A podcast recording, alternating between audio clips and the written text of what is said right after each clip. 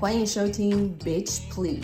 As you can see，我们就是来靠背让人白眼翻过去的人们。譬如说是隔壁的王先生，或是陈小姐，亦或是三叔公或五姨婆。我们就是要用自以为是的幽默来跟你说声 Bitch Please。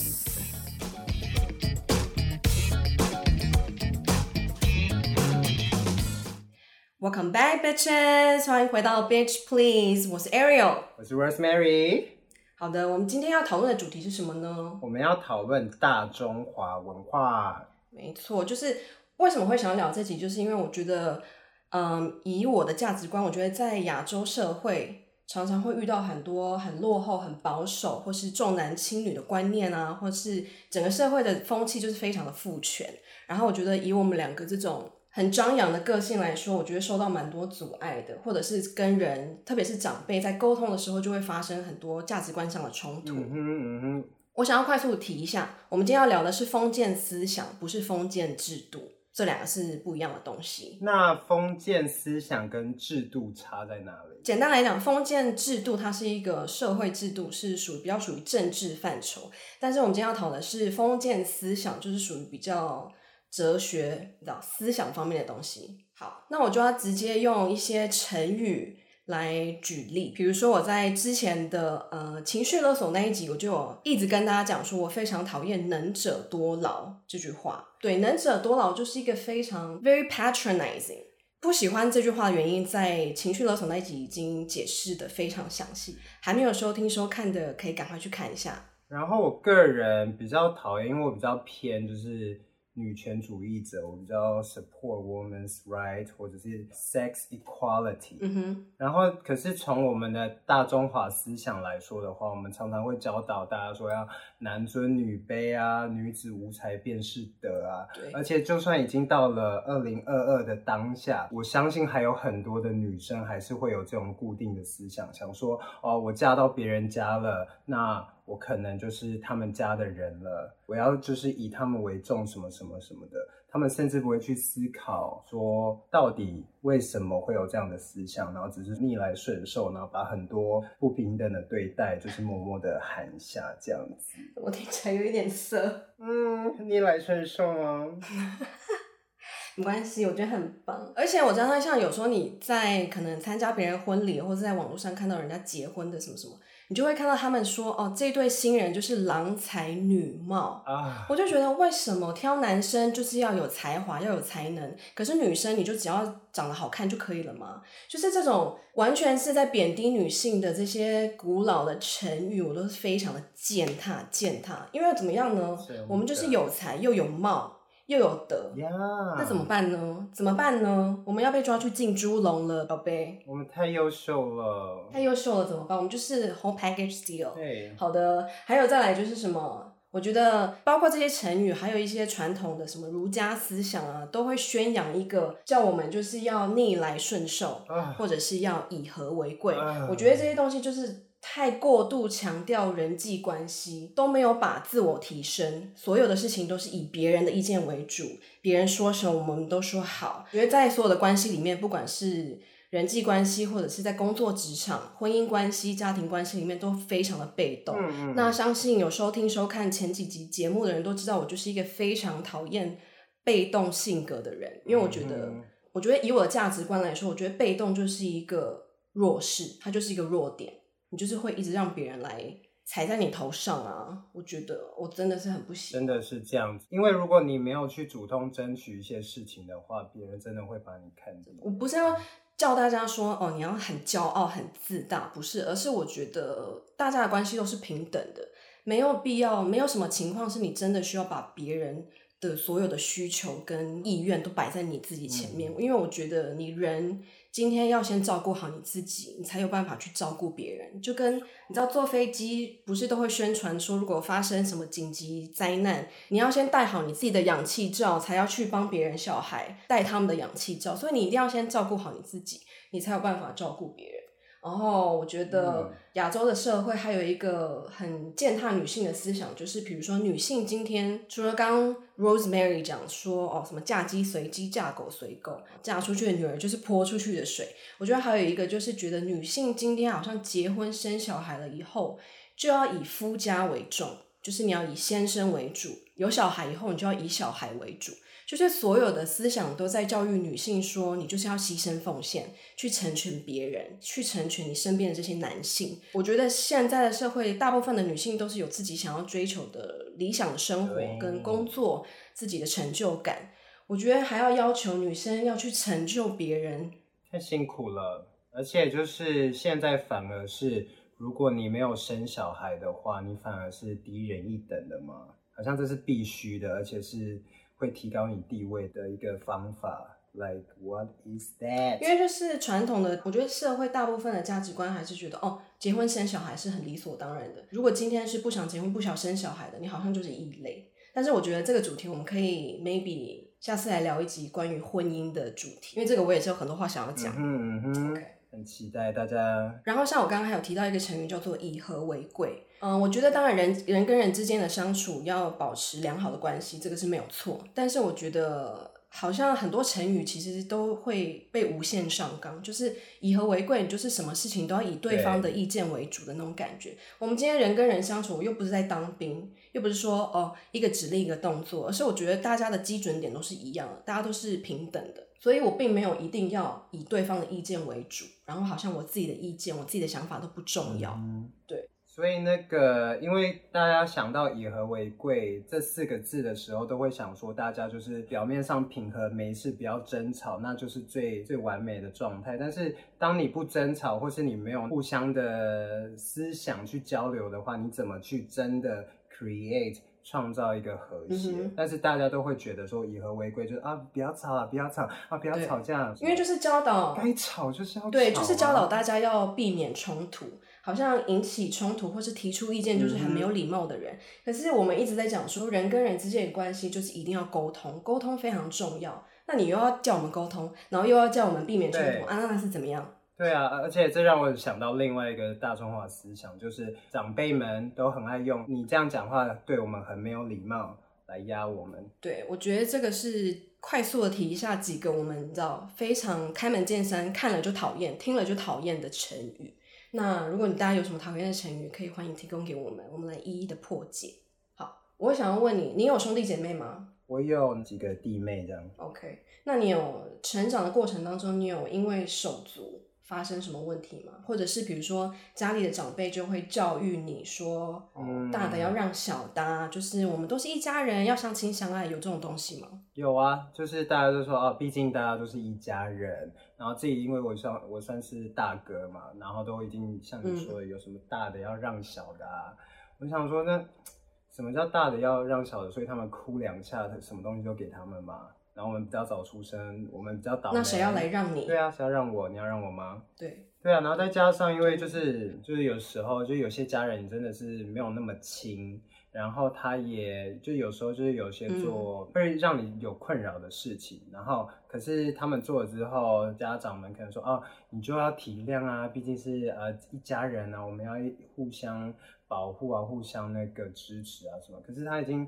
打扰到我的生活，为什么我要去支持他？我跟他又不熟。我自己也是有经历类似的事情，因为我其实从小很小，我记得我有意识也，我真的是可能国小就一直在思考一个问题，就是为什么只因为我们是家人，我就一定要爱你？嗯、就是这句话听起来非常的大逆不道，可是因为我会觉得，比如说。有一些家人，他的性格、他的言语跟他的行为，就是造成家庭冲突的一个很大的原因。那我受到这件冲突的影响，我对这个人我就没有包容。我看着这个人，他虽然是我的家人，但是我对他就是完全没有包容心，或是我没有办法做到那种所谓家人要求，就是要呃、uh, unconditional love，你就是要无条件要包容这个人，要爱他。可是我就是没有这种情绪，我没有这种爱可以给他。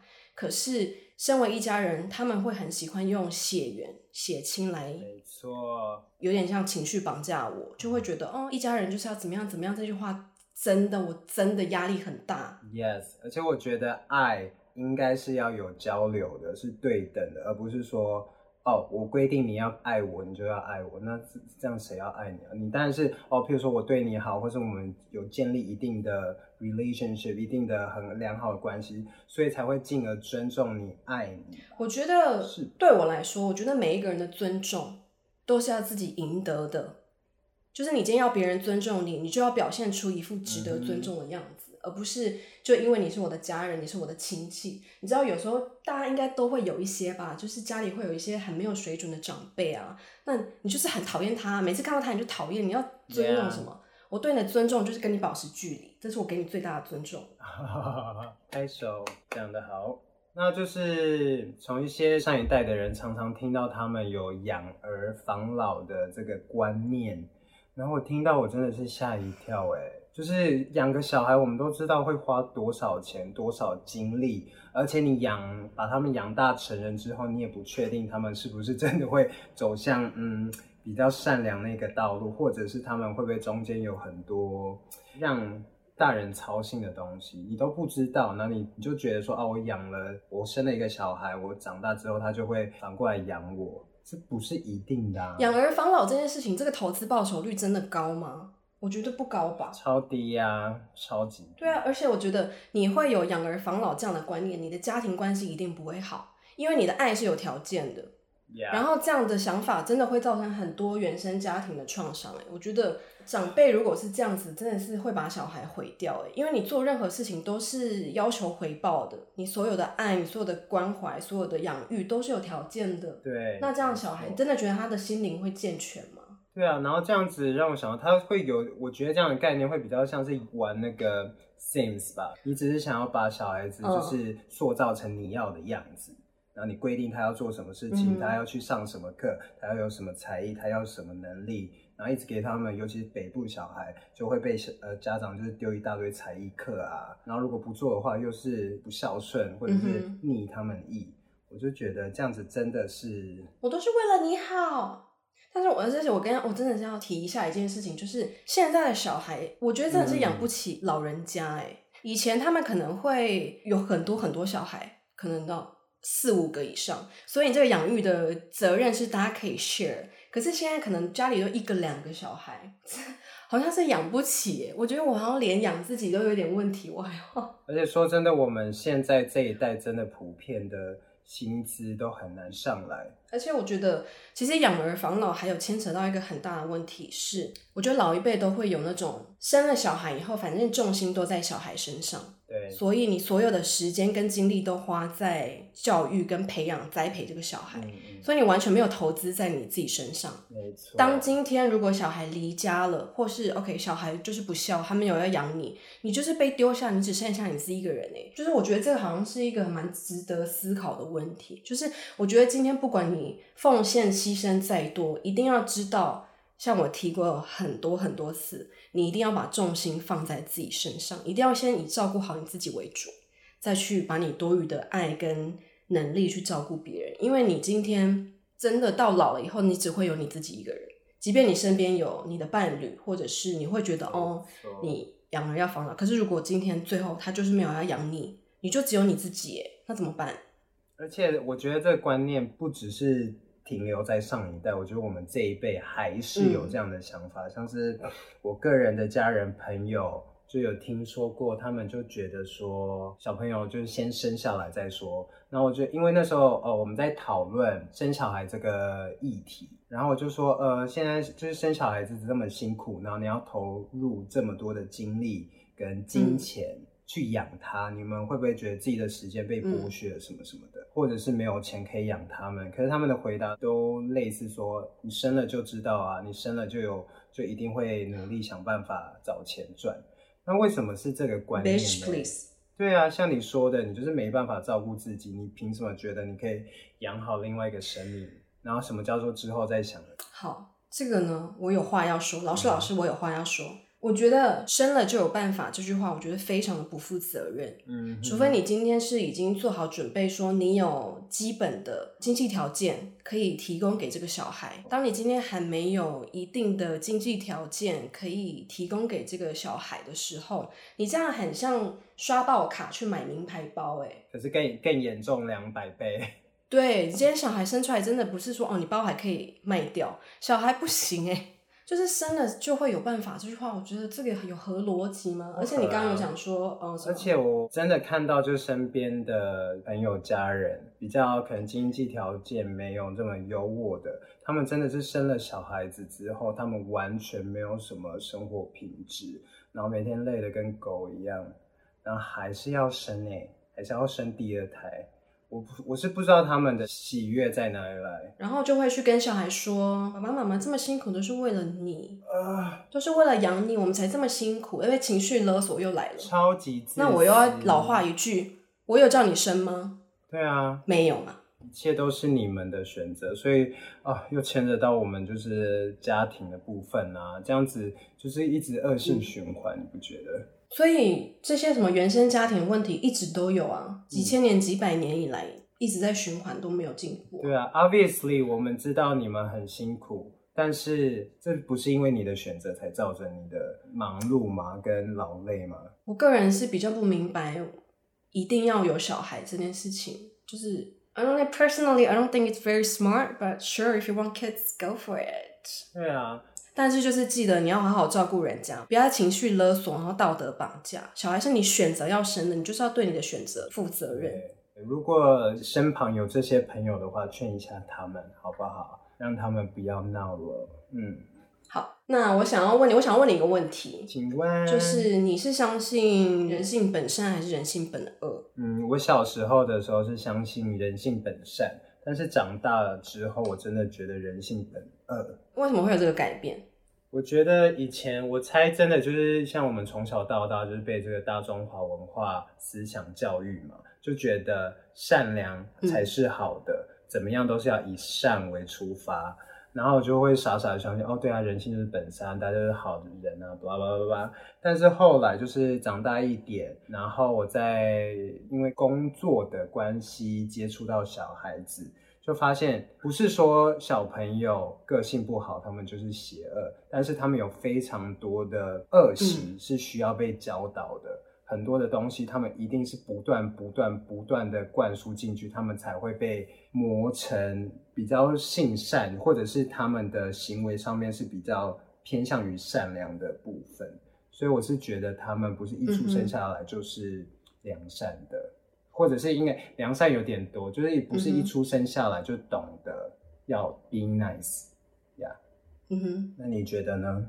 嗯，我是相信人性本恶。但是其实，嗯，严格来讲，其实性善性恶本本是一家了，就是他们都是儒家思想发展出来的。但是，而且加上性善性恶，其实是在讲先天跟后天的差别。就是性善说呢，它指的是人天生的本质都是善良的。比如说，刚出生的婴儿跟呃刚出生的小动物，他们是还没有兽性的，所以他们是还没有社会化，嗯，那个是先天的善。然后我们我们比较倾向的人性本恶是在讲人在社会化以后啊，或者是比如说动物它在成长被训练过以后，它的兽性会展现出来。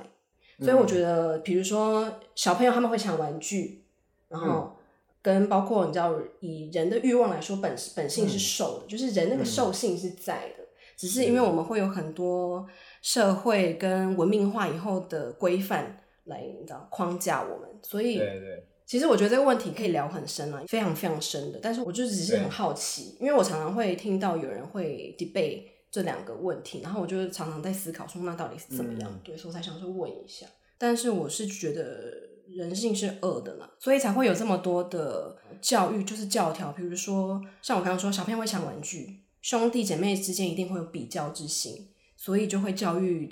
小孩说：“哦，什么大的要让小的啊，什么兄友弟恭的，小的要尊敬大的。然后，如果是以人的欲望来说，我们一定就会变得很淫荡混乱了。就是 你今天想干嘛就干嘛，所以才会有婚姻的架构来限制我们。那如果是以兽性来说的话，你不爽就去打人啊，所以才会有这么多法律的规范。就是我是觉得今天越有多社会化，人性就有多邪恶。嗯，就像是我突然想到，就是因为我刚才说，因为我开始教小孩之后，我更常思考这个问题，是因为大家自己想象自己小时候的时候，是不是？跟谁看不顺眼就想要拉扯他、揍他、对对对对打他，你根本什么思想都没有想过。然后再加上有一个我觉得有点好笑，但是我也个人也是蛮想揍他的，嗯、就是我一个学生，他就是经过就说：“嘿，我觉得你短发的时候比较好看，现在很丑，like 好命，好的，谢谢。”或者是有之类之类的，嗯、就是好凶哦。还有还有学生直接说我是喜憨儿什么的，嗯、什么意思？想说。对啊，就是你看小朋友，就是这些东西一定都是学来的啊，他才不会，对，他自己才不会知道什么是喜憨儿嘞，他也不会觉得喜憨儿是一个公，就是是一个拿来嘲笑别人的说辞，这一定都是学来的但是我是相信恶是有存在的必要的。嗯，这个我比较好奇，为什么？嗯，就是呃，怎么说呢？如果今天没有善与恶的对比。善跟恶独自都是不存在的，所以我觉得恶是有存在必要，你才会凸显善，才有办法看着这两个东西，然后你选择，你做选择，你今天要选择行善还是行恶？那我觉得，因为有一个蛮重点的大中华文化之后的影响，就是台湾人偏奴性，尤其是在工作的时候，就譬如说，就是在公司的时候，因为老实说。台湾的薪资现在普遍真的还是很不高，有调整，但是还是很难以生活。就是，可是台湾人少了那种敢去跟主管啊或老板去 negotiate 自己的待遇的，他们就是通常就是默默接受。然后加班，在私底下一直 complain complain，可是也还是默默的加班，而且通常这加班都是无意义的，嗯、或者是看到老板还没有走出办公室之前，大家都不敢下班。那这样是什么恶性循环？但我知道很多基本上亚洲的工作环境就是这样子，但是我就会觉得有点可怜，很可怜哎、欸。对啊，而且我觉得我自己会，就是你刚刚说这个奴性，嗯、我自己感受到的是很多，比如说在国外工作的亚洲人。嗯就会，因为你已经到了国外，其实那个社会风气跟职场文化是完全不一样的，所以他们就会把这个奴性带到国外，然后就会感觉好像常常都会被受到欺负，因为可能别人就会觉得，哦，这个就是一个亚洲来的，嗯嗯，可能语言也不够好，然后反正他们就是很听话啊，然后什么事你就丢给他们，他们都不会说什么，或者是。好像亚洲人都会特别不会沟通，我自己觉得，就是我觉得今天就算在职场是老板跟下属的关系，其实你们的你们的立场还是对等的，只是当然，因为他今天是主管是老板，你当然还是要 follow 他的指令。是只是我觉得像在沟通上、嗯、这件事情，真的没有那么可怜哎，就是我觉得你有话还是可以想说，只是你用。重新包装过后，然后用一个比较恰当的口气去跟他沟通，我觉得有什么需求都还是可以沟通的，真的没有那么。对，就是不要这么害怕去沟通。但是很多人好像就是怕去沟通之后，反而会丢了自己的工作，然后或者是被公司针对或什么什么的。像可是这样子到底怎么进步？但很多时候可能是这个公司营运或是老板的希望大家的样子，但是。我觉得这也是儒家思想的遗毒，因为就觉得、嗯、哦，好像老板主管权力很大，嗯、可是就像我刚刚说的，人人都是平等的，嗯、就是就算他今天是你部门的下属，嗯、你也没有资格践踏别人。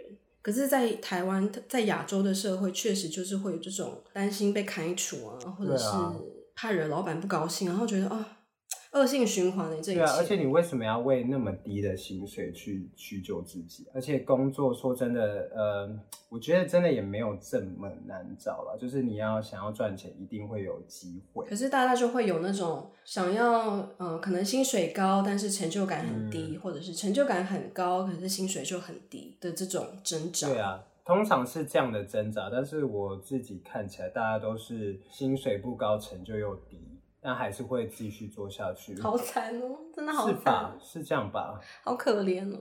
我看到是这样子了。对，我突然，这算是奴性嘛？但是我刚好昨天在 D 卡看到一个文，就说哦，他开除有十大点，嗯、然后其中一点说，我觉得你不爱公司，你没有把公司当家人。哦，这种我有听过，你不够爱公司。我不爱公司，我还会待在这里吗？Excuse you？对啊，我连家人都不爱了，还要爱你啊？对啊，你是不是搞错重点了？对啊，傻傻。我就是一个没有爱的人。OK。对啊，他就是说，他就是耳闻到他就是跟别人呃抱怨公司怎么样子，然后又觉得哦这边待遇怎么样，然后一直抱怨一直抱怨。It's like I mean freedom of speech，至少台湾还是有言论自由，大家都会有自己的想法。那如果你要什么都顺着你，那你干脆去 hire 机器人好了。我觉得职场，嗯，职场奴性这个东西真的是非常的棘手，对，对，就是它牵扯到太多太多的因素，真的。但我真的觉得在台湾工作真的好辛苦，好可怜，对不对？那你觉得你在那个国外打工或工作，跟台湾的风气，你觉得差别在哪里？我觉得在，比如说我在美国工作的时候，就是有什么觉得不爽的，我就会直接去找我们的 team lead，嗯，就是因为比如说同事之间有什么那。不 OK 就不 OK，我就会直接去请我们的主管出来沟通，因为你同事跟同事之间讲没有用嘛，那我就是直接去找主管了。那讲完以后，大家也是 no hard feelings，因为我们就是来工作的，就事论事，这件事情处理完了，不会有人就觉得哦，他冲扛我或者什么。我觉得在台湾常常会有那种大家都觉得去公司工作是去交朋友的，没有这种事情诶，你今天去公司，你就是去上班的，同事就是同事。大家今天只是来到同一个地方，在同一个环境里面工作，但他真的不是你的朋友。你不要以为我常我常常会有时候在网络上看到很多人会在职场遇到问题，就是觉得哦，好像在职场遇不到知心的好朋友啊，或是觉得同事很难相处啊。我就想说，那又怎么样？你今天就是来上班，你就是乖乖上完班下班就走了，不要在那边以为还要跟同事约，然后变成。会聊天的好朋友吗？而且如果真的交到朋友，那他就是一个 bonus，他不是必要的。对，大家真的要认清你去上班的目的，你上班目的是上班赚钱，不是去交朋友的。而且不要动不动就要走心，觉得好像同事说什么、老板说什么都是在针对你，真的没有这种事情，就是 let it go，就是上班，好不好？对，我想到就是台湾的公司还有一个风气，就是好像很会勾心斗角。那你上班为什么这么不专心啊？就有竞争关系，不知道为什么。我觉得有竞争关系是好的，因为你 you can keep each other on tippy toes，然后大家上班可能就会比较良性竞争是很好的。可是你如果要勾心斗角，要冲康别人，我觉得你到底哪来那么多时间搞这些有没的？要不要认真上班？用想的就好累。还有另外一个，就是我们除了职场之外，我觉得以种瓜整个大社会来说，我觉得台湾人普遍没有独立思考的能力。哦，零，我是觉得非常遗憾的。我先从一样一些比较大一点的学生来讲好了，嗯，可能国高中，然后我会问他们说，譬如说很简单的问题，你喜欢吃什么？嗯，而且我已经不是用英文问了，我就用中文问，他们也回答不出来。或者是你未来有什么梦想吗？不知道，或是或是要一直去带他们说，哦，你喜欢这个东西，那或许你会不会对这个有比较有兴趣啊？嗯、或者是哦，他们会觉得哦，我的目标就是考试考高分，就这样。Good for you。再来是朋友的话，就是就是我们身边的朋友，可能其他人说什么，他们就是会对对对，或者是就会相信，或者是顺着他们，然后忘记了自己的。思想思考是什么？自己的 opinion，嗯，都忘记了，或是根本动脑去想的这个能力都没有。我自己本身觉得台湾人很难聊啦，首先很无聊，然后再来就是哦，我觉得有一句成语就是交浅言深，嗯，很多人会避免交浅言深，就是觉得哦，我跟你又不熟，我干嘛跟你聊这个？可是我觉得，如果你今天是个成人。今天这个人他如果找话跟你聊，你真的是要谢谢他。虽然有时候会觉得，嗯，好像有点在尬聊，不想聊。可是我觉得这就是一个成人的交际方法。反正你今天可能跟这个聊，以后再也不会见到他了，或是下次见到他是很久以后，doesn't matter。今天大家就已经聚在这边了，那不要让彼此尴尬。当然就是大家就是你知道闲聊乱聊都没有关系，你不用觉得说哦，我跟你又不熟，我不想跟你聊这个。我觉得。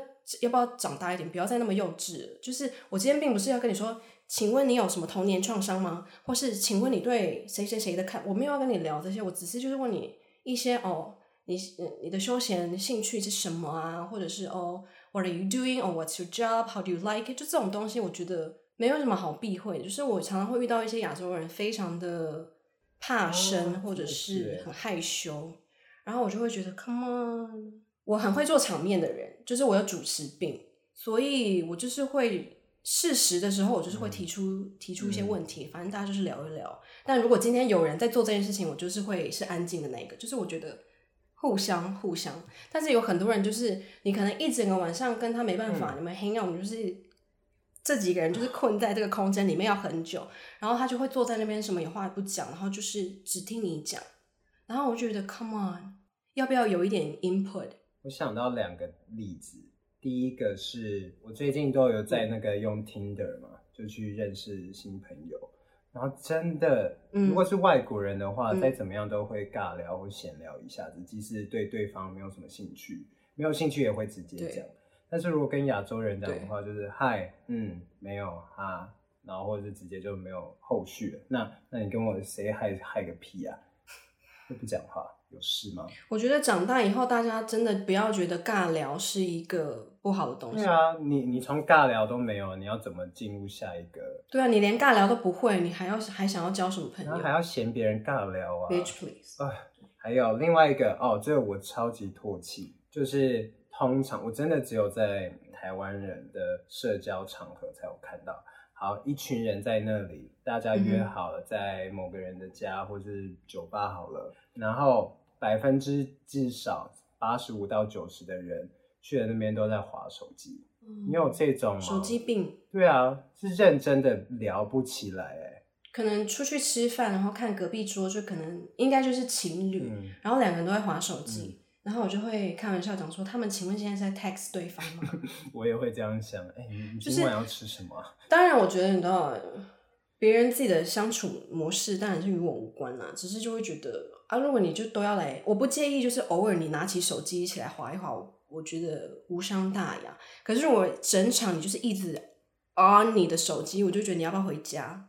对啊，还有另外一个是我以前在酒吧工作的时候，常常看到就是。同样几个人固定会来，然后他们来了点酒的时候，大家就开始拿起手机玩游戏。哦，玩游戏是不是有点 too much？就可能是对打的那种的，但是有对打有交流，但是大家都是坐在那边不讲话。那为什么不在家里打电动就好？反正是玩一样的游游戏。人家想喝酒啦，你让他喝。你买一手啤酒回家喝啊，比较省钱。就是这样我，我我不太喜欢呢、欸，就是很不会聊天。或者是聊天就会很尴尬，就很无聊，因为他们真的可能真的没有内容，就是很难聊，真的是说不出什么屁话。好，最后再抱怨一小个，就是好，那如果有内容的话，如果是我身边有些朋友，他们就只会聊色的，就是拿别人身体开玩笑这样子。我觉得这个有点烦哎。我觉得当然，新山色大家都喜欢聊，然后八卦一下，我觉得没有关系。嗯、可是如果你要讲到一些太太低俗的东西，我就会觉得 bitch please。而且除了低俗之外，好像只有这个 topic 可以聊，因为他的人生就也没什么事可以聊了吧。可是重点是，我觉得大家都很多事其实都是可以很好聊的。嗯、我觉得没有人是真的无聊到不行。就算你你整天躺在家里，你也可以说你看了什么剧啊，我今天吃了什么，反正就是很多东西都可以尬聊就对了。嗯，所以大家拜托学会聊天一下，不然我真的在台湾没有朋友了。我就是没有朋友我才出来的，哎、欸，但是我嗯，我觉得不会聊天这件事情，我觉得就是真的独立思考的能力不够，所以你可能你自己其实是有想法的，只是当你今天没有办法把它转化成语言，把它的提炼出来的话，我觉得好像就是这个东西其实不太成立。嗯哼嗯哼，就是还是要你，当然你可以说哦，其实我是很有想法的人，但是 prove it。你要有办法跟别人进行这样的沟通啊，不然你就是光自己一个人在那边有想法，好像也是也是谋财刚哎。反正呢，讲这么多，主要就是想要 diss 一下儒家思想啊。就是我觉得中国传统那么多思想，为什么偏偏就是这个被发扬光大了呢？就是比如说，我们也可以像什么道家，他们就是比较无为而治啊，回归自然，比较 chill，、嗯、就是比较像那个现在大家讲的什么 spiritual。的那一种，或者是、嗯、我个人是觉得墨家不错。我也是，我也是。他们就是你知道比较重逻辑，然后对人不会有过多的干涉。然后我就觉得，因为我就是逻辑派的，所以我想墨子要是是在现代，他可能会是一个 A B C，就是 比较洋派一点，you know。All right，好，我们今天聊这么多呢，其实主要是想要提供给大家一个不同的想法。当然，这些古老的价值观有它存在的必要，但是我们就是想要来推翻一下，因为我觉得以我们的个性跟现在当今的价值观来说，有很多东西其实真的是非常的落后。我觉得在二零二二这个年代已经是不符合需求了，所以我就只是就是想要把它提出来跟大家讨论一下。包括我觉得很多人如果有受到这些传统价值的束缚的话。You're not alone，我们都，you know, on the same boat。所以希望我们这个节目、这个频道可以是大家的一个 safe space。我们就是有话都可以聊。真的，如果你们还有什么其他唾弃台湾或是大中华文化思想的点的话，也请你们就是分享给我们，下面留言等等等等的，跟我们互动一下子。记得要去 follow 我们的 Instagram、YouTube and Podcast，只要搜寻 Beach Please 都可以找到我们。That's right。那我们就跟大家说拜拜喽，拜拜拜。